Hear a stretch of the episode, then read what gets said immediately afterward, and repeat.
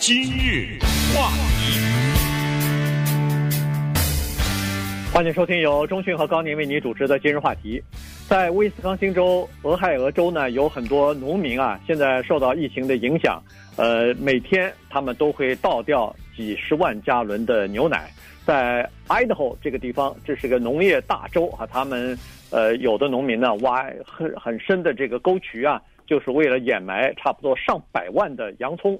然后在南佛罗里达州这个地方呢，是给美国东部很多州提供呃这个农产品的地方啊。那么在那儿呢，你可以看到在农场里头许多拖拉机啊，在电这个菜地里头，在这个纵横交错的在开啊。这个并不是收割已经熟的，完全可以拿到市场去卖的菜，而是把这些菜呢重新碾碎了以后，又重新埋到土地下面当做肥料。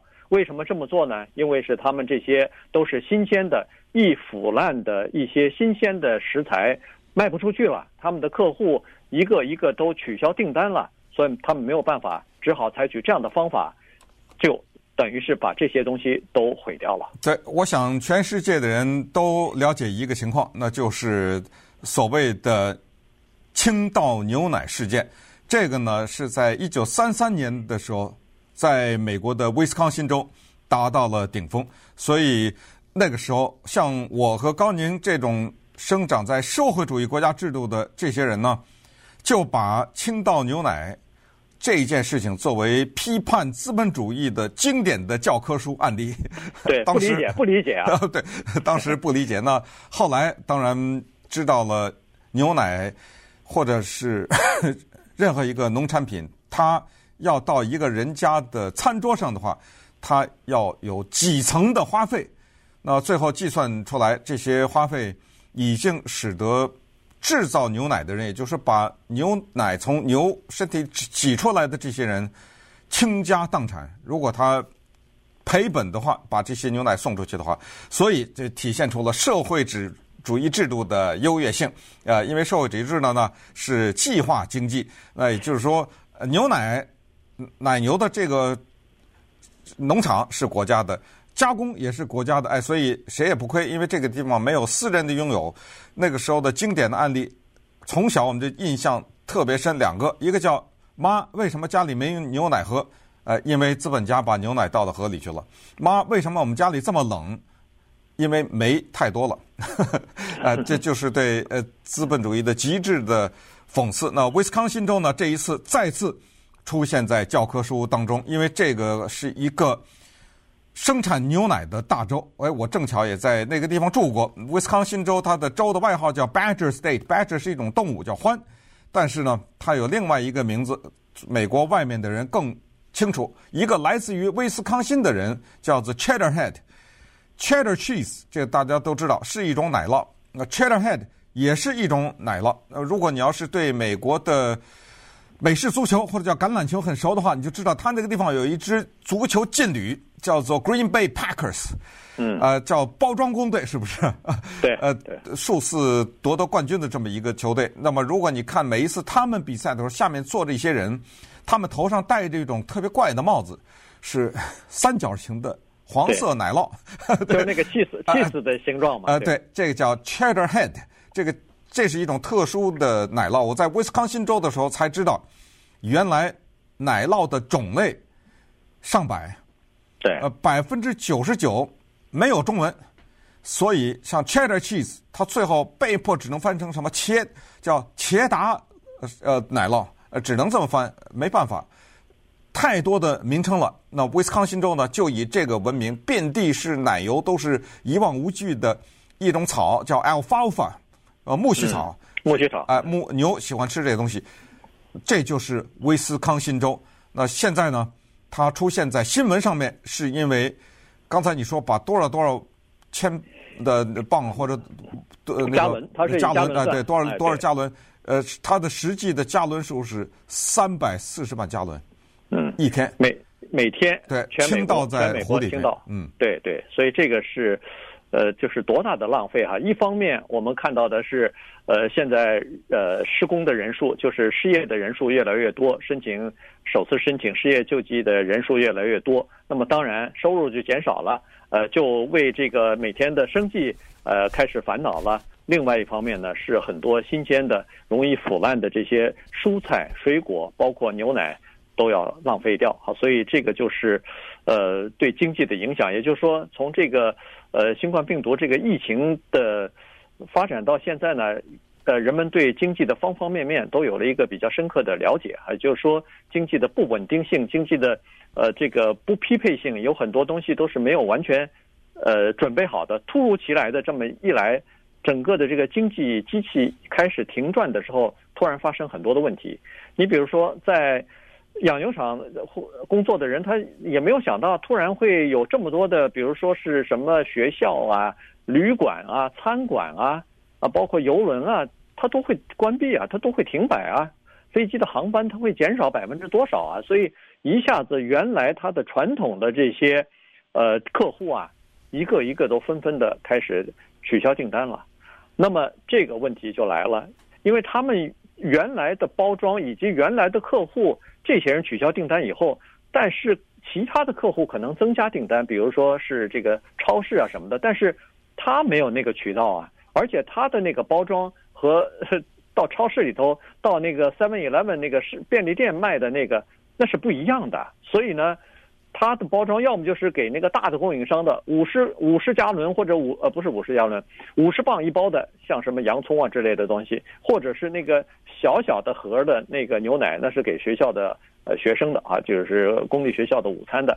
呃，所以它那个东西在超市卖还不太合适啊，就是不是超市呃消费者他们所习惯的那个那个尺寸，所以还不太就是马上还没有办法去到那儿去卖去，而且这临时的这个取消和临时的转型又不是那么可能哈，所以这个就造成了大量的浪费了。嗯，这就是一个给牛挤奶的人他知道的事情。他的苦衷是外界人呢无法理解的。基本上，他有三大消费：第一就是收获，不管是刚才说的洋葱也好，还是牛奶也好，这个收获是有费用的呀，对不对？哎，收获。然后第二叫做加工，第三叫运输。这三个呢，一层一层的 都是花费。那么最后算下来，如果把这牛奶倒掉，把洋葱埋在土里，比花钱去进行刚才说的那三个的话，要便宜很多的话，那任何人都会做出把牛奶倾倒到河里的选择呀。那接下来人就问了，哎，那不对啊，你可以捐呢。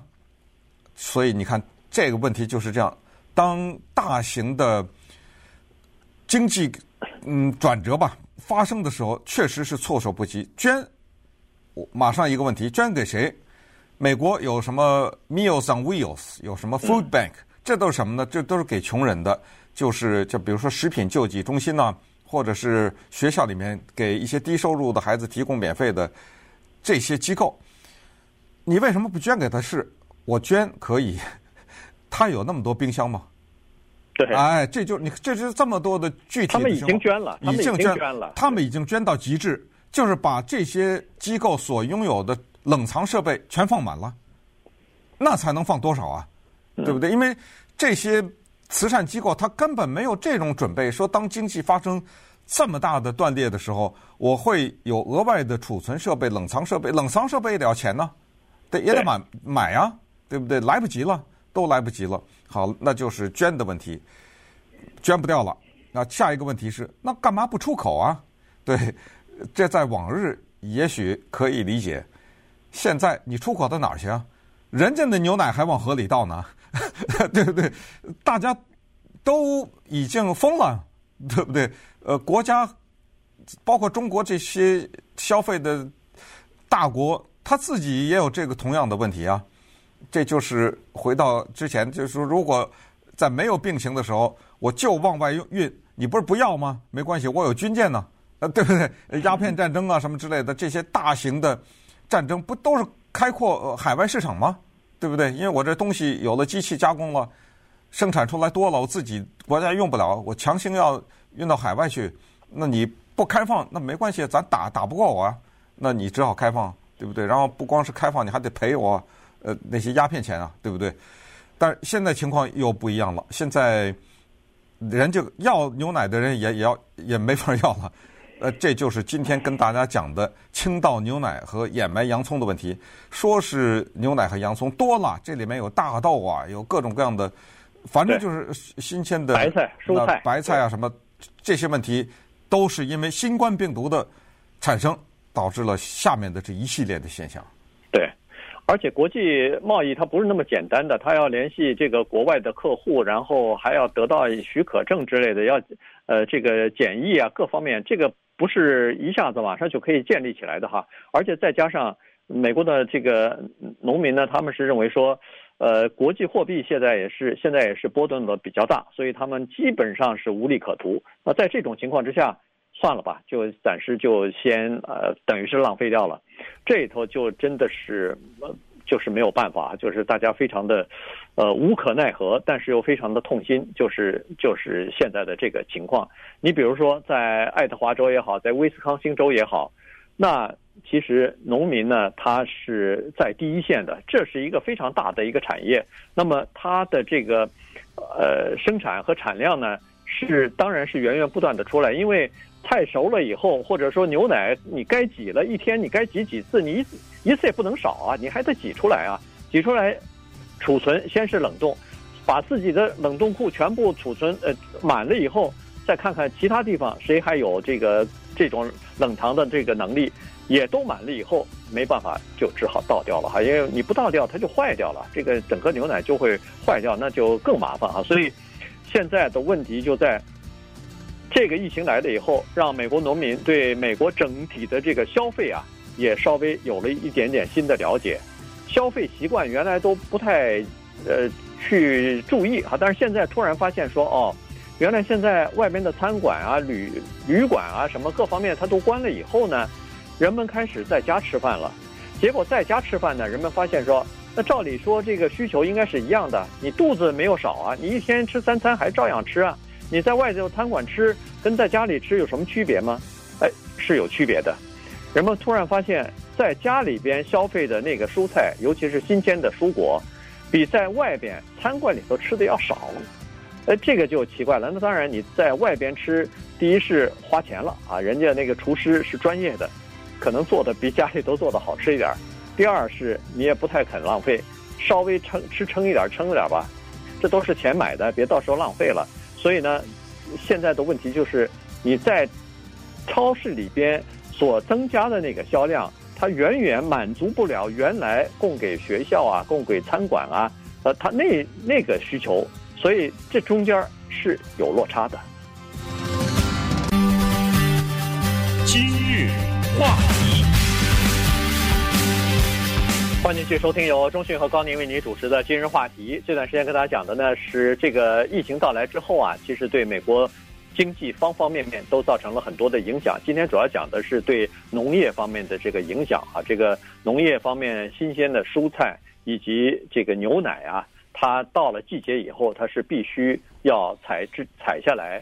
呃，然后要挤出牛奶来，要拿到市场上去的哈。但是呢，现在因为需求突然减少了，他们的客户减少了一半以上，这样一来，就有很多的东西呢就没有办法再出售了，或者没有办法及时的出售出去，这就造成了很多的浪费，没有办法的事情哈。这个，呃，在这次疫情当中呢，人们就发现，刚才说了，这个消费者的习惯就发生了一些呃，就是至少是了解的一部分吧。首先就是认为说。呃，第一，美国人的家里边不太储存太多的新鲜的蔬菜啊，这是第一点。所以呢，在超市里边的这个销售呢，尽管有所增加，但是并没有想象的那么多。第二，就是很多的呃地方呢，也发现说没有什么太好的保鲜的这个保鲜食品的这个方法，呃，大部分都是冷冻了、冷藏了。但是问题出要要是这种旅馆啊。这个邮轮啊，学校啊，关闭以后呢，他们冷藏的这个数量和能力也是有限啊，所以呢，就是都冷藏完了以后，依然还是有许多呃产量过剩的东西呢，没有办法去消化掉。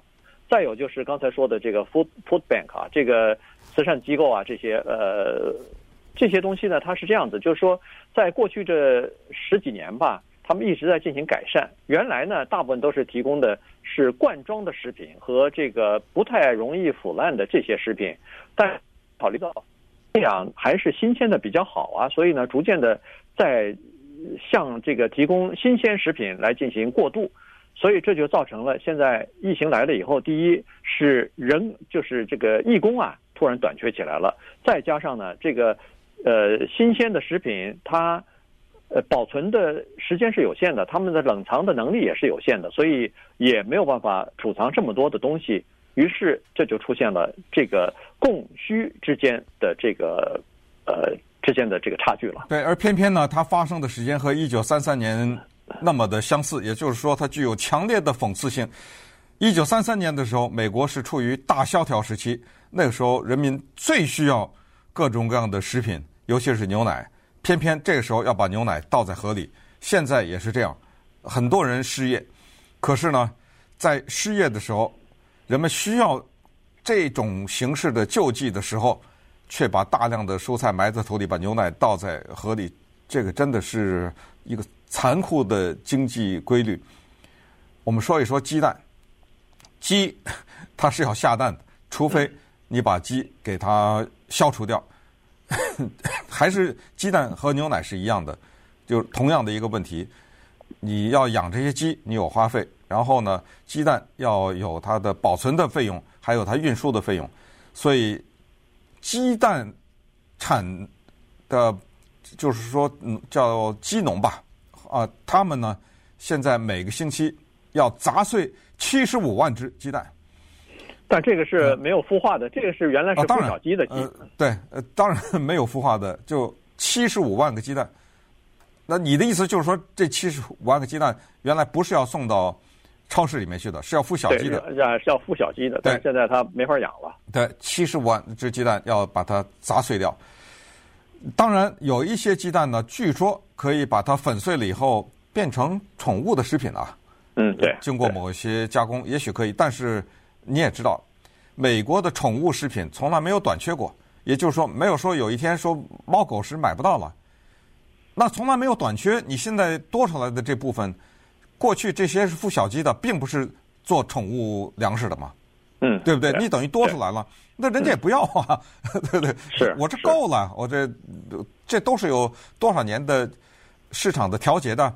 再说那洋葱，洋葱，呃，如果大家看。网上的话会有一些图片啊，那个景象非常壮观啊，就收割的 洋葱啊，在地上土地里待着，那是一个接一个是一望无际的，然后只见一个大的拖拉机翻地，在翻的时候，这个洋葱不就被埋到地底下去了吗？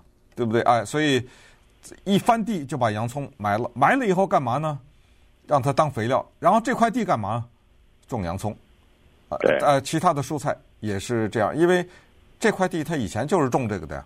可是我们知道，蔬菜啊和什么小麦啊、什么水稻这种还不太一样，它长得特别的快。嗯。呃，所以农民呢现在只呃只能是赌赌这个疫情啊尽快的过去，使得之前的那些被毁掉的蔬菜做成肥料的那些蔬菜呢，它能够。让新鲜的长出来的蔬菜尽快的回到市场里边去，所以这个过程呢，如果再没有在它下一茬的蔬菜长出来以前恢复的话，对他们可应该是双重打击了。对对，下一季的蔬菜成熟了上市以后，希望疫情过去，这样的话就恢复正常了嘛，生活啊，这个市场啊都恢复正常了，否则的话。呃，命运还是一样啊，又有相当一部分又要被埋掉了，又要被浪费掉了。这个最惨的，据说就是这个呃，就是奶制品哈。这个奶制品的存放要求就更高了，比那个洋葱啊、什么萝卜呀、豆子啊的要求就更高了。所以呢，这个是一个很大的问题。再加上一些奶制品的这个加工厂啊，他们是从下面的，就是奶牛场里边收购这个牛奶的。所以每天照理说都是去，他们有这个车啊，就是去到各个养牛场去拉，或者说是人家就送来。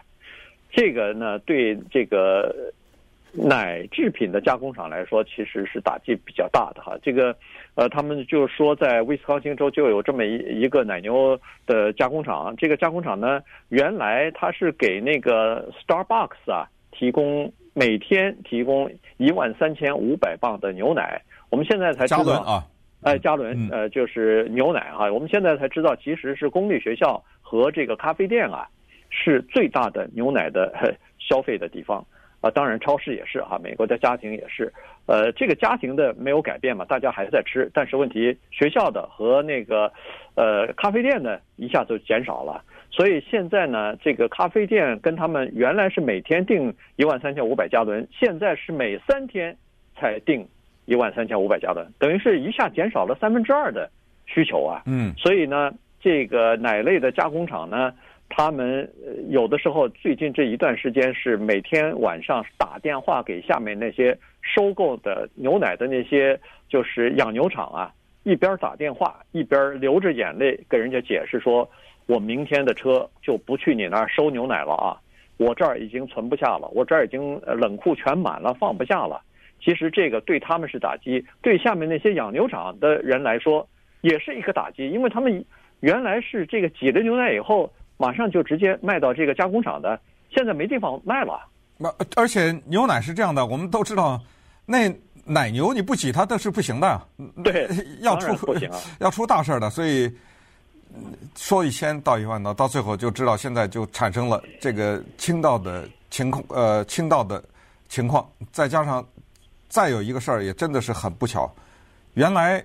这牛奶还有季节之说呢，知道？说现在 说现现在这四月份是盛产牛奶的这么一个月份或者这么一个季节。嗯嗯，大概是不是就因为母牛怀孕呢？等等，因为它对它它必须得怀孕才有牛奶嘛，对不对？呃，是嗯，所以这又赶上这么个季节，那于是就只好这样了。那么回到刚才说的机器改装的问题。这个是一个远水不解近渴的问题。如果改装还有一小点帮助，可是改装的花费，他一算，比把这牛奶倒了，那还是要多很多。